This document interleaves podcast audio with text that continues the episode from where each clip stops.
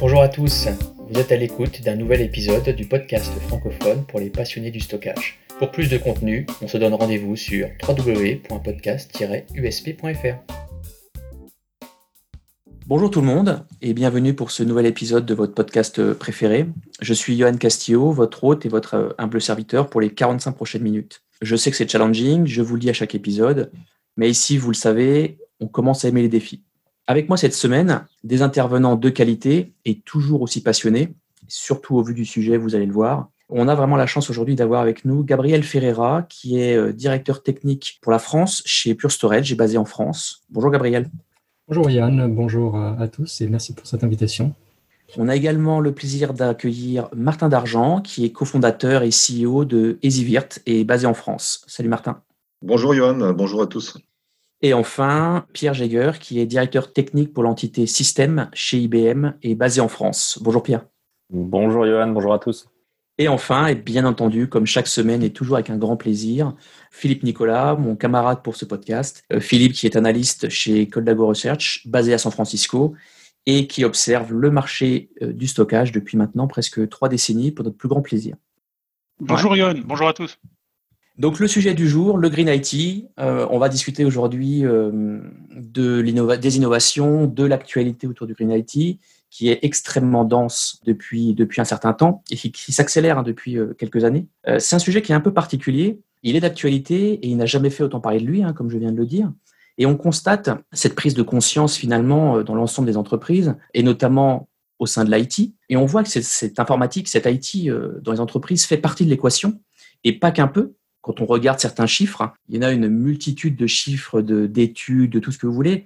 Mais j'ai devant moi quelques, quelques chiffres. En fait, euh, on peut leur faire dire ce que l'on veut, mais aujourd'hui, euh, quand on voit que le numérique euh, représente à peu près 4% des émissions mondiales de gaz à effet de serre, que les data centers consomment aujourd'hui 1% de l'énergie électrique mondiale. Donc voilà, donc on a des chiffres qui sont quand même assez, alors alarmants, je ne sais pas si c'est le mot, mais en tout cas, il faut vraiment s'y intéresser. On a quelques chiffres qui sont rassurants. Quand on voit que la puissance électrique nécessaire pour stocker 1 teraoctet a été divisé par 9 entre 2010 et 2018. Donc tout ça grâce à des, innovations, euh, grâce à beaucoup de choses. C'est sûr, on vient de le dire, le Green IT, c'est un formidable vecteur d'innovation, d'initiative technologique, mais également humaine. Et c'est là où c'est, ça peut devenir compliqué de discuter du Green IT en ne discutant que d'informatique. Mais ça, on va, on va voir ça avec nos intervenants du jour.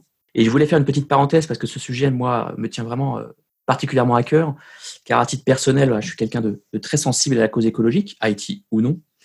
Et, euh, au final, euh, parler de Green IT nous ramène à ce genre de réalité qui pourtant, ça nous paraît tellement éloigné quand on parle d'informatique et écologie dans la même phrase. En tout cas pour certaines personnes. Et je sais que nos trois intervenants du jour sont, aussi des gens qui sont relativement sensibles à cette, cette partie de Green, Green IT écologique, et surtout qui sont experts dans leur domaine et qui pourront nous, nous donner beaucoup plus d'informations que moi je ne pourrais vous en donner. Alors l'idée aujourd'hui, comme pour chaque épisode, c'est de discuter des visions, des concepts et des innovations, mais sans rentrer dans la technique ni le deep dive. Et on va essayer de, de rentrer un peu plus dans les détails avec nos intervenants du jour.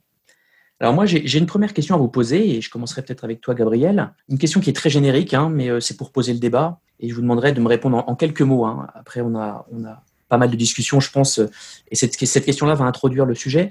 En 2020, Gabriel, pour toi, que ce soit avec l'actualité sociale, politique, mais bien entendu les innovations IT, pour toi, qu'est-ce que le, le, Green IT véritablement en 2020 Qu'est-ce que ça signifie finalement avec tout ce qu'on entend aujourd'hui? Peut-être essayer de recadrer le débat, euh, toujours en gardant dans l'optique l'IT et le stockage.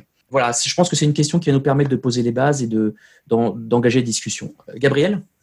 Merci Johan. Tu fais bien donc de, rappeler un petit peu le, contexte euh, et, de poser le débat. Hein, et on est tout à fait dans ce contexte hein, d'urgence environnementale. Euh, je dirais même aujourd'hui même d'urgence environnementale absolue. Hein. Euh, je rappellerai juste que le Commissariat général au développement durable indique que en, termes de green et, le, green, on va, pour cadrer, on va parler plutôt de, gaz à effet de serre. Hein, euh, tu as parlé de, consommation électrique, euh, mais, plus généralement, donc les mesures portent sur euh, les, gaz à effet de serre. Hein.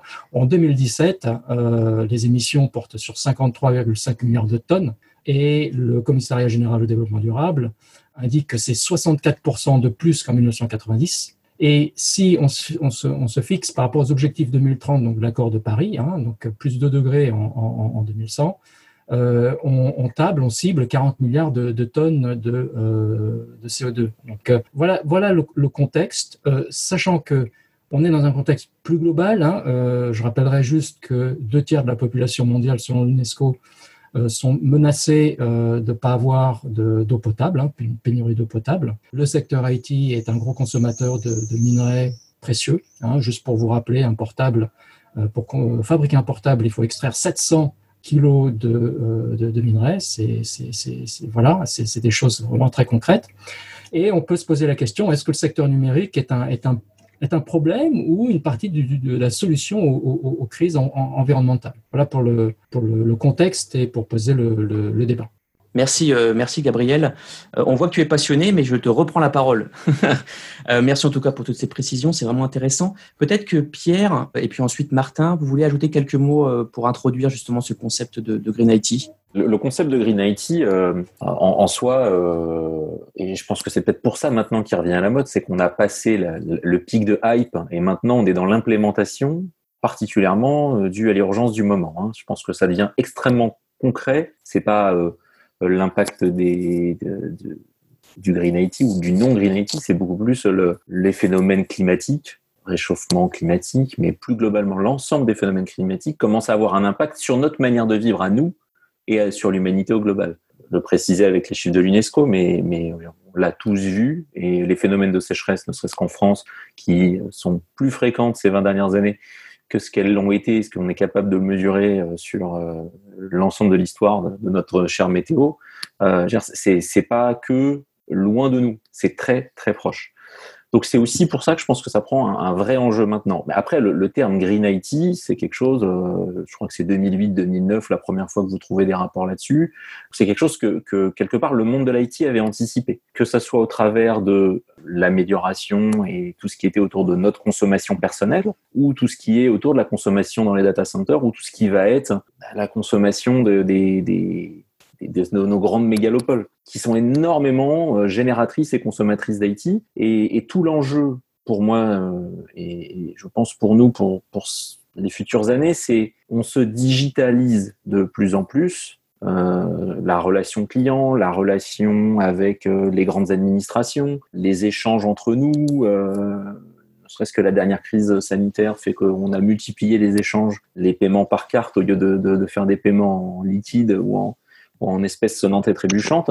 Et malgré tout, l'urgence climatique est extrêmement présente. C'est une pression qui est très forte sur le domaine euh, de l'IT actuellement, juste parce que si on ne fait rien, si on se contente de, de regarder cette euh, exponentialisation de nos, de, nos accès digitaux, euh, du mail, nombre de mails qu'on reçoit, du nombre de, de moments où on est connecté et où on charge un, un ordinateur, un téléphone, une tablette euh, ou euh, que sais-je d'autre, on risque d'arriver à un point de non-retour. Et le point de non-retour, c'est un impact direct sur l'humanité. Je pense que c'est non seulement annoncé par l'UNESCO, mais on, on, le voit, c'est extrêmement factuel. Quoi. Donc il y a un vrai enjeu pour le secteur du mm. digital là-dessus, euh, ne serait-ce qu'un enjeu de... Ça, ça, dépasse complètement euh, les clivages euh, technologiques ou autres. Merci Pierre. Martin, en, en deux mots, euh, je suis navré, tu passes le dernier. mais juste en, en, deux petits mots, puis après on, on passera. On a plein de questions à pour poser. Pour compléter ce que ce qu'on dit Gabriel et Pierre, euh, il y a une urgence climatique, ça c'est sûr, euh, qui est très forte. Maintenant, on a passé les, le cap où avant on se réfugiait côté Green IT en se disant le Green IT c'est un côté positif, on peut faire de la visioconférence, etc. Mais un côté négatif, on, on, le passait un petit peu de côté. Maintenant, clairement, on est tous conscients que l'IT euh, pollue et pollue à différents niveaux, à la fois à la phase fabrication et la phase consommation, et recyclage aussi, qu'il faut pas oublier, et qu'il faut changer complètement ses comportements à tous ces niveaux-là. C'est hyper important. Et, euh, là où je suis pas forcément d'accord euh, sur certains points, c'est que on en parle depuis pas mal de temps, mais on n'agit pas vraiment. Euh, on a des progrès technologiques, mais on est toujours sur une fuite en avant mais on n'a pas changé forcément notre comportement sur la façon de gérer tout ça. Des sujets comme l'éco-conception logicielle, sur le, traitement des données, etc. Euh, il y a un gros gros travail à faire euh, et, qu'il faut pousser vraiment très fort maintenant. Euh, il y a vraiment une urgence. Et c'est un sujet qui, moi j'étais allé à San Francisco il y a pas mal de temps. on n'en parlait pas du tout. En France, on avait fait des choses, ça bougeait pas là-bas, dans la Silicon Valley, alors que c'est un sujet qui paraît primordial. Maintenant, ça bouge. Ça bouge parce qu'il y a cette urgence. Et, il faut vraiment agir. Je pense qu'il faut trouver les solutions comment agir. Peut-être ça la question que tu vas poser derrière, euh, Johan, et comment, comment avancer. Merci Martin, c'est une question ambitieuse et c'est beaucoup de pression, donc je ne la poserai pas. Disons que, euh, non, merci en tout cas pour vos, vos, introductions qui sont très très intéressantes et on voit que finalement le Green IT, c'est un mot mais qui finalement a d'énormes composantes et ça englobe beaucoup plus de choses que, que le simple petit monde de l'IT. Euh, maintenant, bon, dans ce podcast-là, vous le savez, on va discuter stockage. Et moi, j'aimerais euh, peut-être recentrer le débat et euh, faire vraiment un zoom très très fort sur la partie stockage. Voilà, moi, si je vous pose la question, et le stockage dans tout cela, est-ce qu'on a aujourd'hui des réponses qui existent, des innovations, ou alors des choses qui existent depuis longtemps mais qui n'étaient pas affiliées au green? Voilà, si on fait un zoom sur le stockage, est-ce qu'il y a des choses à dire en parallèle du green IT Pierre, peut-être tu as des choses à, dire là-dessus? Le premier point, c'est, et, tu l'as très bien dit, quelque part la consommation électrique pour une unité de stockage. Parce que quand on parle de la consommation de nos mails, quand on parle de la consommation du numérique, le fait de passer sur des écrans qui sont noirs et pas blancs sur votre page d'accueil, etc., etc., c'est principalement parce que derrière, ça termine dans un data center, quel que soit l'endroit, et que dans un data center, il y a deux choses, le compute, le stockage. Allez, le troisième, le réseau, qui est pas neutre hein, quand même. Mais euh, à peu près, euh, on, a, défini un data center, hein, compute, stockage, réseau. Euh, donc le stockage, c'est une part très importante, très importante de la consommation électrique d'un data center. Donc qu'est-ce qu'on a fait? Tu l'as très bien dit, c'est quelque chose de, l'industrie. Hein. Ben, on a diminué le coût pour stocker un Tera ou un Peta, ça dépend de l'unité qu'on décide de prendre, avec des, mécanismes technologiques, euh, réduction de données, etc. etc. Euh, mais je pense que c'est pas l'objectif de rentrer trop dans la, technique, mais L'objectif, compresser, diminuer l'espace de manière à consommer moins pour stocker plus. Après, il y a un autre point sur le stockage, c'est euh, il y a eu une, diversification très importante des médias. Le média en lui-même est extrêmement important et on se rend bien compte, euh, moi c'est une vision que je vois régulièrement, que tout, qu'il n'y a pas une réponse unique pour stocker de la donnée. Et le fait qu'il n'y ait pas une réponse unique pour stocker de la donnée, euh, c'est en partie à cause de ça c'est que euh, pour des raisons économiques, oui, mais surtout pour des raisons de consommation électrique ou de pérennité de la donnée, bah, vous n'allez pas faire la même chose avec un système d'archivage ou avec un système euh, de, de, lecture importante. Or, il y a beaucoup de nos données qui pourraient être archivées. Prends une boîte mail, vous avez 20 000, 30 000, 50 000 mails qui ont été stockés là, c'est de l'archivage. Est-ce que vous allez le stocker au même endroit? Donc, il y a une vraie problématique, il y a une vraie réflexion qui est à mener, qui est quelque part beaucoup plus côté euh, euh, les, outils existent hein, depuis un certain temps, mais beaucoup plus côté politique de gestion de la donnée. Qu'est-ce que je stocke? Combien de temps je stocke Et pourquoi je stocke? Dans un objectif de diminuer mes coûts de stockage et de diminuer mon coût énergétique du stockage. Pierre, merci. Euh, je voulais justement qu'on qu complète un peu ton intervention on a bien compris qu'il y avait un aspect euh, gestion du cycle de vie de la donnée et trouver le bon support au bon moment. Euh, mais je voulais qu'on qu rentre un peu plus dans les détails, c'est-à-dire que quelles sont les fonctions justement du stockage ou de l'environnement stockage, que ce soit B ou, ou fonction logicielle associée, qui nous permettent justement de contribuer à cette action green? Moi, j'ai mes idées, Johan a ses idées, on a tous un peu nos idées, mais est-ce qu'on peut échanger là-dessus? Est-ce que vous avez euh, trois, quatre euh, grandes fonctions en tête qui, justement, utilisées toutes seules ou utilisées combinées, nous permettent de, réduire no, notre empreinte, notre empreinte euh, sur la planète. Martin? Il y a des idées, il y a, plein de choses. Et je pense que ce qui, ce qu'a dit euh, Pierre est, très vrai, c'est la gestion de la donnée, comme tu l'as dit, Philippe. C'est la gestion de la donnée et ça vient aussi des utilisateurs. Je pense qu'il y a aussi une phase qui est très importante et une éducation à ce niveau-là à faire, c'est que la donnée, on la stocke partout, euh, sans arrêt. Euh, on a du mal à la détruire et à l'archiver, que ce soit au niveau particulier, au niveau entreprise. Moi, j'ai fait des études dans pas mal de sociétés et à chaque fois que je posais la question est-ce que vous êtes capable de supprimer de la donnée C'était une grosse, grosse difficulté. C'était très compliqué. Euh, la mettre dans des espaces euh, un peu moins coûteux, ça, on y arrive des fois l'archiver, mais vraiment la notion de même supprimer de la donnée, qui est un vrai choix politique, euh, c'est une vraie difficulté. Je pense que ça, il faut qu'on arrive à le faire. Et, euh, malheureusement, avec euh, l'intelligence artificielle, l'IA, où on va stocker de plus en plus de, de la donnée pour l'analyser a posteriori, même si c'est pas sûr, on a encore plus de freins à la supprimer. Ça, ça va être du côté utilisateur qui va avoir un vrai chantier. Et là, la technologie, il fera rien. Il faut être en capacité de la supprimer. Après, il y a, il y a plein d'aspects très technologiques sur, sur, sur le stockage, la duplication, euh, entre autres, ou d'autres choses comme ça. Mais je pense que le point clé, c'est vraiment euh, euh, l'utilisateur qui a, qui a beaucoup la main, en fait. Qui a beaucoup la main. Je ne sais pas si vous êtes en phase avec ça, que ce soit Gabriel ou Pierre. Oui, Gabriel? Je peux que, que, que être d'accord. Euh, le, le, ce dont on parle, en fait, c'est l'usage raisonné. Hein. Comment les utilisateurs peuvent faire un usage plus raisonné. Alors, euh, c'est un problème qui date pas d'aujourd'hui. Euh, euh, plus on donne des, des, des, boîtes mail, avec, enfin, plus on repousse les limites de taille de boîte mail, et plus les boîtes mail se, se, se, se remplissent, malheureusement. Et donc, il faut vraiment les utilisateurs prennent, conscience de, de, l'incidence. Et, c'est ça qui est, difficile. Hein. Les plateformes de données, donc ce qu'on appelle le stockage, est généralement dans un data center. Hein. Le data center, aujourd'hui, alors il faut, mettre euh, ça dans, le contexte. Hein. Les, data centers, c'est à peu près, euh, selon euh, différents rapports, comme, comme l'ADEME de le rapport de 2019, c'est à peu près 3-4 euh, des émissions de gaz à effet de serre mondiales. Hein. donc c'est à peu près 1,4 milliard de tonnes.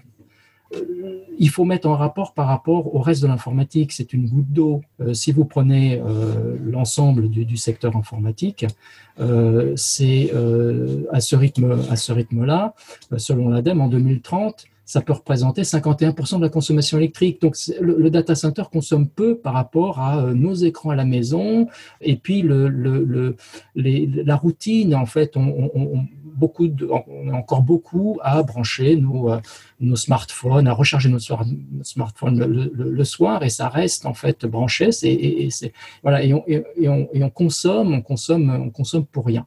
Donc le data center est, une partie de, cette consommation. Le stockage, qui est dans le data center est aussi une partie. Alors, selon des études, c'est à peu près, si vous prenez également en compte l'infrastructure, on a parlé de réseau, de, de serveurs, mais prenons aussi l'infrastructure qui va avec, hein, c'est-à-dire euh, pour, tout ce qui est refroidissement, alimentation électrique, etc. Les plateformes de données, le stockage, c'est à peu près 34% de, de, la consommation. C'est à peu près la même chose au niveau, euh, au, au, niveau électrique. Alors oui, la technologie, euh, et je suis bien placé pour, pour le savoir, hein, nos clients chez Pure Storage, je, prends par exemple un, client qui a déclaré euh, comme il y a, il temps, j'ai remplacé tout mon stockage par du Pure Storage euh, et j'ai fait une économie de 15% sur ma facture EDF. Euh, et 50% de place dans mon data center. Donc c'est bien la preuve que le stockage est consommateur à la fois en espace, en, énergie électrique et en gaz à effet de serre. Très bien, merci, euh, merci Gabriel. Encore une fois, euh, euh, si je vous dis, pour essayer vraiment d'avoir votre avis hein, sur, ce, sur ces techno pour aider nos auditeurs à, on va dire, sélectionner peut-être justement des offres qui qui, qui, qui, propose certaines fonctions. Si je vous dis fin provisioning, si je vous dis euh, erasure coding, réduction de données, euh, made ou spin down, tous ces, tous ces technos finalement contribuent. Alors je vous en ai cité quelques-unes. On peut peut-être rentrer rapidement dans le détail sur euh, ce qu'elles apportent. Euh, est-ce que vous en voyez peut-être d'autres, mais finalement toutes ces technologies de stockage permettent de, contribuer justement à cette réduction d'empreinte carbone. Qu'est-ce que vous en pensez, euh, Pierre? D'un point de vue technologique, les, les, mots utilisés. Donc, première chose, c'est de compresser. La deuxième chose, c'est de dédupliquer. On peut faire du sync provisioning. On va mettre les au sein d'une même unité de stockage, on va avoir plusieurs types de, médias, des médias euh, rapides, des médias lents, des médias plus lents capacitifs qui consomment, etc. moins. Et donc, on va mettre la donnée avec des algorithmes de préfetch, etc. On anticipe le placement de la donnée. Euh, donc, compression, déduplication, sync provisioning, le passage, le matériel. Tout ce qu'on fait au niveau logiciel coûte plus en termes de consommation électrique que ce qu'on fait au niveau matériel. Microcoder des applications microcoder, donc je, euh, aller jusqu'au niveau du chipset, avoir des, des choses et des, de, des accès euh, qui sont plus efficaces au niveau matériel, c'est une, c'est une avancée. Après, il y a, y a une technologie que moi, je, je vois souvent en matière d'archivage qui consomme zéro une fois que vous avez mis la donnée dessus, c'est la bande. On a une explosion des demandes d'archivage et des demandes d'archivage sur bande, euh, bande magnétique, l'octogone ou l'hexagone de chez Storage Tech à une époque, euh, euh, les robots IBM, tout ça. Voilà, c'est, on a une explosion de ces données-là. Et j'ai des exemples très simples. C'est la vidéo numérique que vous avez pris avec votre téléphone portable, que vous avez uploadé sur une plateforme de streaming à la mode, qui va être vue 20 fois parce qu'elle représente vos vacances cet été. Et quand je dis 20, c'est déjà pas mal, dont 3 fois où ce sera vous ben, elle n'est pas stockée sur, du, sur une baie flash euh, hyper efficace. Elle est stockée sur de la bande. Parce que l'archivage derrière, une fois que la bande est écrite, si personne n'y accède, la donnée, elle coûte rien à être stockée à cet endroit-là, à part de l'espace physique. Donc ça, c'est toutes ces technologies-là qui sont et qu'on va retrouver chez à peu près euh, une immense majorité des, acteurs de la place, qui sont d'ailleurs dans une, dans une course sur, sur euh, stocker plus pour moins, que ce soit économiquement ou que ce soit en termes de consommation électrique ou en termes d'espace au sol. Parce que c'est à peu près euh, euh, les, trois axes, les trois axes faits. Donc oui, après, on pourrait parler des, du futur, storage class memory, tout genre de choses. J'ai vu un article de la recherche sur les, les non-von Neumann, les architectures non-von Neumann, où vous allez avoir le stockage et le compute dans le même chipset. Vous n'avez plus la décorrélation compute-stockage, vous avez tout au même endroit vous amenez le compute sur le stockage, en fait, en quelque sorte. Bon, bah voilà, ça, on sait que ça va diminuer fortement les coûts de, consommation électrique de demain. Pourquoi? Parce qu'il n'y aura plus les coûts de transport. Et il n'y aura plus la conception de serveurs dédiés à ça. Donc, euh, c'est ça. On peut parler de, du NVMe qui réduit la consommation des serveurs. Si vous faites du NVMe de bout en bout, ça réduit la consommation euh, des serveurs. Et donc, si vous réduisez la consommation des serveurs, c'est un effet induit sur la consommation électrique de votre data center en global. Merci Pierre, merci beaucoup pour toutes ces précisions. Alors c'est marrant parce que du coup tu nous as euh, permis d'avoir à peu près euh, cinq ou six nouveaux sujets pour d'autres épisodes. Donc euh, c'est non, non mais non c'est super intéressant. On, voit qu'aujourd'hui c'est vraiment on peut dire beaucoup beaucoup de choses et même quand on fait un zoom sur le stockage. C'est pour ça que c'est vraiment vraiment intéressant. moi il y a deux, points que j'aimerais vous poser. Peut-être le premier tu as cité Pierre juste avant de terminer ton intervention le flash. Euh, et, le flash, euh, aujourd'hui, on voit que le flash est partout dans le monde du stockage, parce que c'est la nouvelle technologie, parce que ça a amené beaucoup d'innovations, mais pas, pas seulement d'un point de vue green, hein, vraiment pour la consommation au quotidien pour les entreprises, les features, etc., etc., d'un point de vue opérationnel. Mais euh, est-ce que si on ramène dans la même phrase le mot all flash et le mot green IT, est-ce qu'il y a un réel intérêt Alors, tu as cité NVMe, donc tu as commencé à introduire la réponse. Gabriel, tu as peut-être quelques mots à dire là-dessus. Oui, alors moi je dirais que le, sujet sur la bande magnétique n'est pas euh, si facile et si évident que ça. Hein. Euh, je dirais il y a même trois. Alors je, je suis d'accord, hein, les données sur une bande magnétique ne consomment rien à partir du moment où la bande est retirée de son périphérique dans un coffre, etc.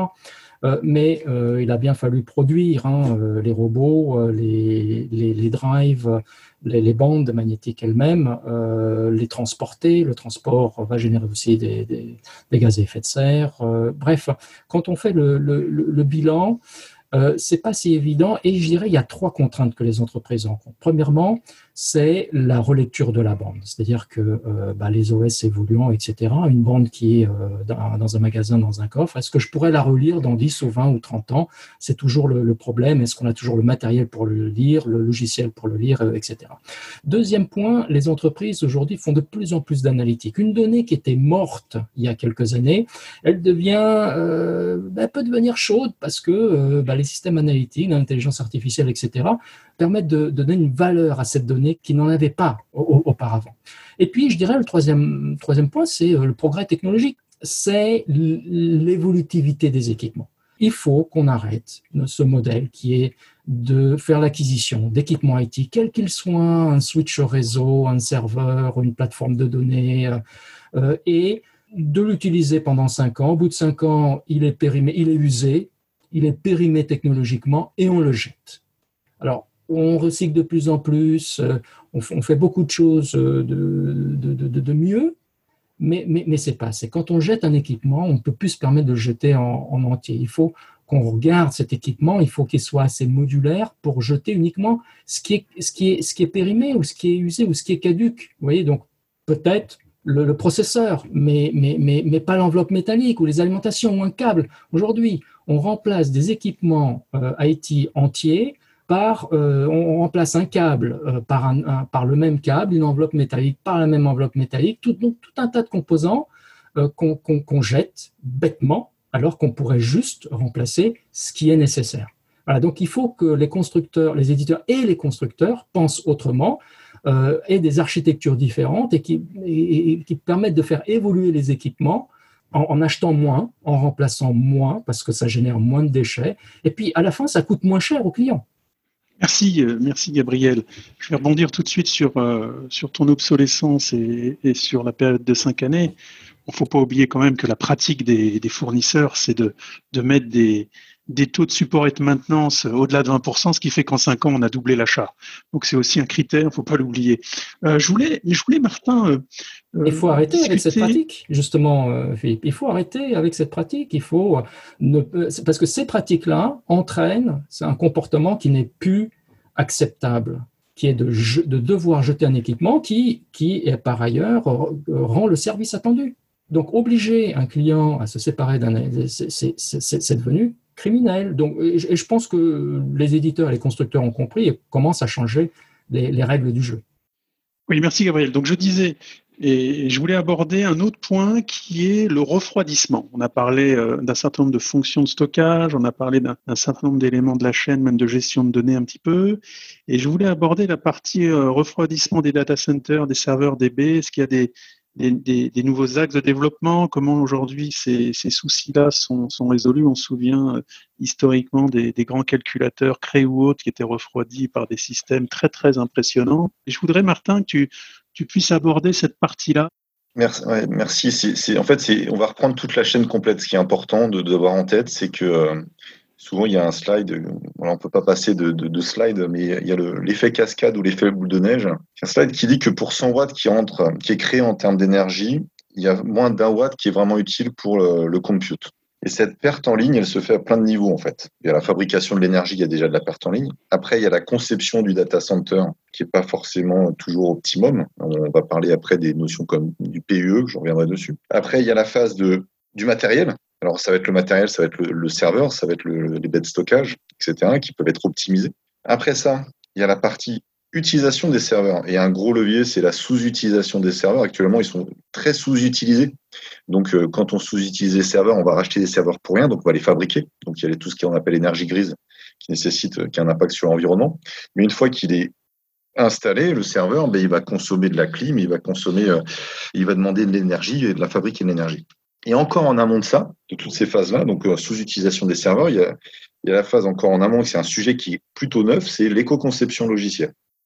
C'est comment je vais faire que ma donnée ou l'usage, travailler sur l'usage pour que ben, j'ai moins de, données, euh, donc euh, déjà que les utilisateurs consomment moins, soient capables de supprimer leurs données pour le stockage, mais aussi pour le, le code, pour que le code soit beaucoup plus efficient. Ça, c'est des sujets qui sont des sujets d'actualité qui sont indispensables. Il faut bien comprendre que tout ça, c'est une chaîne, une cascade de consommation. Et tout ce qu'on va optimiser au début de la chaîne, ben, ça va se répercuter tout au long de la chaîne. Donc, euh, un, watt gagné au début, ça va, ça va faire plusieurs, plusieurs dizaines de watts en, bout de chaîne. Et ça, c'est très, très important d'avoir toute cette chaîne en tête. Donc, une fois qu'on a ça en tête, on va se dire, ben, si j'ai un code qui est, qui est nickel, j'optimise mon code au maximum, il est très, très efficient. J'ai mon minimum de données, euh, j'ai que de la donnée utile je suis capable de supprimer. Et là, on voit déjà que c'est des très gros chantiers parce qu'on sait très bien qu'il y a énormément de données inutiles qu'on stocke et c'est vraiment compliqué. Après, je suis capable de bien utiliser mes serveurs, de ne pas les sous-utiliser parce que pour X raisons, parce que je pilote pas bien, parce que je ne sais pas trop où j'en suis, que je ne veux pas prendre de risques et je veux juste avoir le bon niveau de serveur physique. Après, ben derrière, j'ai ma salle, j'ai ma salle serveur et non, j'ai d'abord mon matériel qui est efficace. J'ai mes serveurs qui sont hyper efficaces, hyper efficients. Là, déjà, j'ai déjà passé pas mal d'étapes hein, et on a énormément de leviers euh, sur, euh, sur, sur tous ces aspects-là. Ben, justement, j'ai l'aspect, ben, j'ai ma salle serveur, le matériel informatique, qu'est-ce qu'il fait quand il, quand il consomme euh, l'électricité, il produit de l'énergie, donc il produit de la chaleur, donc il faut la refroidir. Et souvent, on s'est focalisé sur, justement, je vais optimiser l'efficacité, consommation électrique de ma salle et le minimum de climatisation pour que ça tourne. C'est une notion de PE, Power Usage Effectiveness. Clairement, il y a beaucoup de, beaucoup de travail qui sont faits là-dessus. Avant, on était plutôt sur des PE de 2, c'est-à-dire que avant, il fallait moitié de l'informatique, la, moitié de la consommation était liée à l'informatique et la moitié était hors informatique, c'est-à-dire climatisation, perte onduleur, éclairage, sécurité, etc. Maintenant, on arrive à, dans des salles serveurs euh, nouvelles, bon, il y en a qui annoncent beaucoup de choses, mais on arrive, bon an, mal an, à, à faire du 1-3. C'est-à-dire qu'on est beaucoup beaucoup plus efficace. Mais mais mais mais après on va arriver à une limite. De toute façon, on va pas on va jamais arriver avec euh, un serveur. PIE de 1, c'est un serveur qui est tout seul dans son coin, qui est pas climatisé, qui est pas pas de sécurité, etc. Donc on va arriver à une limite. Donc moi, à mon sens, tout cet aspect refroidissement, donc on a maintenant on peut faire du ce qu'on appelle des cold corridors ou des hot corridors. On va on va juste climatiser la bonne partie. Je pense que les axes d'amélioration sont plutôt en amont ce que j'ai cité, c'est-à-dire éco-conception meilleure utilisation des serveurs et, matériel. Et, on, pourra être beaucoup, beaucoup, beaucoup plus efficace. Euh, même si la clim, évidemment, et tout ce qui est refroidissement est hyper important. Et là-dessus, il y a de, il y a plein de chantiers, il y a plein de chantiers, il y a plein de choses qui se font. Alors, souvent, on a dit, ce serait bien de mettre des data centers dans des pays froids. Mine de rien, euh, on réchauffe quand même les pays froids quand on met ça là-bas. Il, y a aussi des serveurs dans des bains d'huile.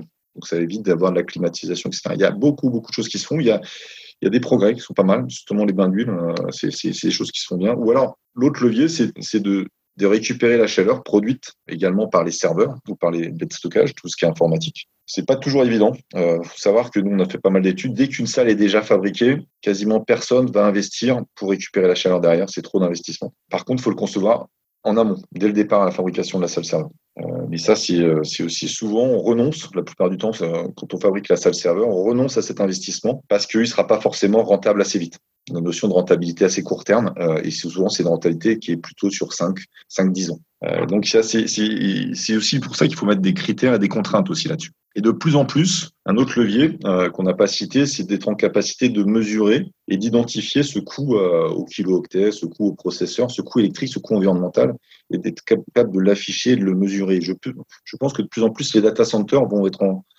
obligés de fournir des indicateurs et de montrer leurs actions. Cette notion d'exemplarité et de mesure et d'objectif euh, va apporter beaucoup, je pense. Merci Martin. Euh, Pierre, j'aimerais avoir aussi ta réaction, puisque tout à l'heure tu évoquais euh, la partie mainframe, puis on, sait l'activité brevet et autres d'IBM. Donc, qu'est-ce que tu peux nous dire justement sur cette partie-là? Je ne suis pas forcément là pour parler d'IBM, mais plus du marché. Mais, mais oui, on reste un gros pouvoir de brevets et, une grosse partie de nos brevets sont faits sur le stockage, un tiers hein, sont faits sur le stockage et sur la gestion de la donnée pour demain. Je rejoins complètement euh, Martin. Et Martin parlait de normes, euh, de, de manière de définir. Moi, de plus en plus, euh, on a par exemple en Europe, c'est HRAE, euh, A-S-H-R-A-E, pour l'évaluation euh, thermique euh, et consommation électrique d'un certain nombre de documents de, de, de, de, nos matériels et de nos solutions. Donc, les clients nous le demandent. Donc, c'est bien parce que ça va pousser l'entièreté du secteur à respecter une norme et donc à tendre vers ce 1, même si on sait très bien que ce 1 en termes de PUE, il est un peu illusoire. Mais euh, l'exemple que moi j'aime bien prendre pour reprendre tout à fait euh, l'analogie de, de, Martin, c'est le monde du HPC ou le, monde du mainframe à l'époque. C'est quand on voit que sur un mainframe, on est capable d'exécuter euh, des centaines de milliers de transactions par seconde, alors qu'en vrai, la mémoire utilisée sur ces environnements est de l'ordre du gigaoctet, c'est quelques gigaoctets de mémoire pour le serveur et on a un environnement mainframe en termes de stockage, quand on est à 400 Tera, c'est déjà 500 Tera, un péta, un péta 2, c'est déjà le maximum. Quoi. Donc en fait, c'est des endroits qui sont très frugales de par le méthode de développement. Parce que les gens qui ont développé là-dessus n'ont pas eu l'expansion du la ressource ne me coûte rien. Ce qui a été vrai pendant toute une période, la ressource ne coûtait rien économiquement parlant. Peut-être. Mais par contre, elle coûtait très cher à l'environnement. L'autre exemple, le mainframe, c'est très spécifique euh, aux environnements IBM, mais plus globalement, le monde du HPC. Le monde du HPC, c'est quoi? C'est, puis vous pourrez regarder euh, la manière dont communique Total sur le plus gros ordinateur industriel du monde qu'on a réalisé en commun ensemble avec Total, euh, qui s'appelle Pangea 3. La manière dont il communique, c'est la diminution par 11, division par 11, du coût énergétique d'un pétaflop donc de, millions euh, d'instructions par seconde à virgule flottante. Et il travaille sur quoi? Il travaille sur, un, l'optimisation du code. avoir un code qui consomme moins, qui va faire moins d'itérations. Parce qu'un code qui fait moins d'itérations, eh ben, et qui stocke moins de données, il travaille sur euh, la meilleure utilisation des serveurs. Avoir des serveurs capables de fonctionner à 90, 92, 93% d'utilisation. C'est pas anodin. Euh, il travaille sur la meilleure utilisation. Ça passe par des accélérateurs, hein, GPU, FPGA, ça passe aussi par les, processeurs ou les phénomènes de virtualisation. Ils travaillent sur le stockage. Ils ont un stockage proche pour leurs données chaudes, qui est extrêmement efficace et qui est basé sur une technologie flash. Et puis ils ont un stockage derrière, archivage, et sur lequel je vais pouvoir déviser. Et puis ils passent aussi sur la partie euh, euh, refroidissement à eau. Et il y a un certain nombre d'acteurs du marché qui se lancent là-dessus. Et alors il y a le refroidissement à eau, là dans le cas de Total, c'est tout à fait euh, spécifique. Hein. Dans le projet, il y avait un vrai un vrai plombier, c'est-à-dire qu'on a eu un plombier qui est venu travailler avec nous là-dessus parce que c'est un vrai enjeu, si vous voulez c'est non, négligeable. Et si on, cette notion de refroidissement à eau, Martin a parlé à l'eau chaude, à l'eau froide, on sait que c'est beaucoup plus efficace. On sait par contre que ça demande un data center qui permet de le faire. Et donc, euh, Martin a aussi raison là-dessus sur le point de dire, il faut qu'on inclue dans la construction des data centers ou dans la construction des smart buildings, c'est le même principe avec la 5G, euh, est-ce que ça va être énergie euh, VOR ou est-ce que ça va être low énergie Une vraie question. Donc il faut inclure toutes ces normes-là la suite du refroidissement à eau, bah, par exemple, nous, en dehors de densifier toujours plus, on est aussi capable de faire du refroidissement avec des micro, euh, enfin des nanotubes de, de refroidissement où on fait passer directement de l'eau sur les couches de silicium. Entre chaque couche de silicium sur une gravure, eh ben, on a un modèle comme ça à Zurich que, je vous encourage à aller voir quand vous passerez au laboratoire de, recherche de Zurich. L'objectif, c'est de faire passer des, des, molécules d'eau euh, entre euh, les couches euh, de gravure de silicium. C'est pas en production, mais c'est des choses qui sont extrêmement proches hein, quand même. Donc, donc tout ça, c'est, c'est, moi, je pense vraiment, hein, inspirons-nous du modèle de la frugalité des environnements mainframe qui font énormément de choses avec peu, mais inspirons-nous aussi du modèle du HPC. Optimisation de code, optimisation du matériel, optimisation du data center. Merci, euh, merci beaucoup Pierre, merci Martin pour euh, toutes ces précisions extrêmement intéressantes sur cette notion de refroidissement et, il y a aussi cette notion d'éco-conception, en tout cas, euh, il y a code, coding, etc.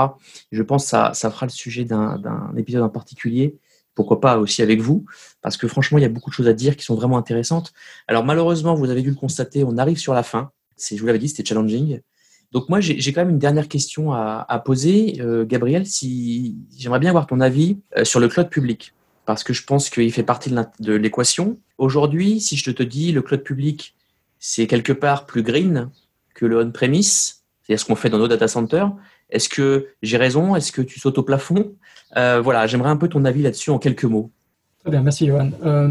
alors, juste avant de te répondre, juste un petit point d'attention. On a parlé beaucoup de, consommation électrique. Je voudrais juste euh, recadrer un petit peu. Hein. Donc, quand on parle de, green euh, et, quand on, prend les rapports du commissariat, commissariat général au développement durable, hein, ce, qui, ce qui compte, c'est les gaz à effet de serre. Hein. Euh, vous savez qu'en France, la, la, grande majorité de la production électrique est faite à travers des centrales nucléaires qui dégagent euh, beaucoup moins de, gaz à effet de serre que des centrales à charbon.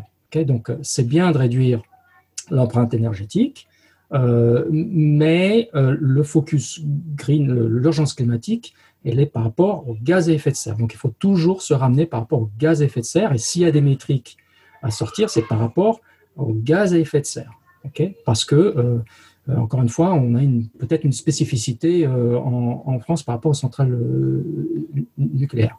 Alors, le, cloud public, et, pour rebondir là-dessus, comme chaque un acteur cloud public n'est pas différent d'un acteur, un, éditeur, un constructeur. Il faut normer un petit peu notre marché. Il faut effectivement, et, ça, la France se distingue. Il y a, je, rejoins ce qui a été dit auparavant. Il n'y a pas aujourd'hui un, appel d'offres où il n'y a pas euh, ces aspects-là qui sont, qui sont couverts.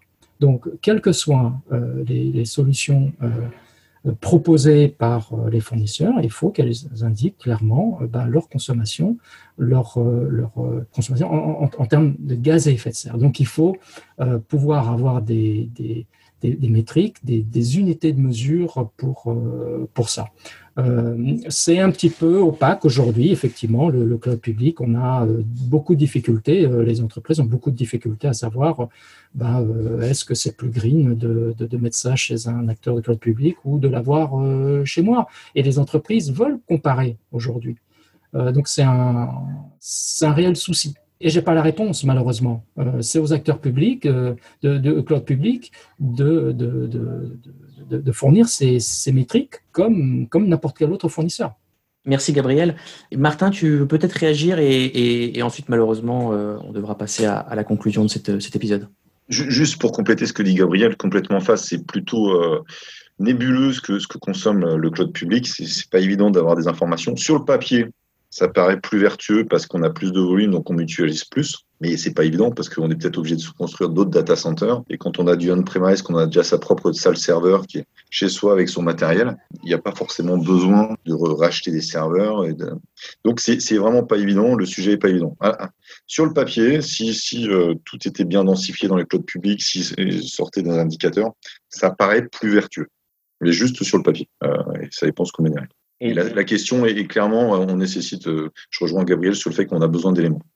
Et, je pense que, excuse-moi, euh, Johan, hein, je, suis désolé, mais, mais je pense que c'est un, un, des points concurrentiels les plus importants des grands fournisseurs de cloud.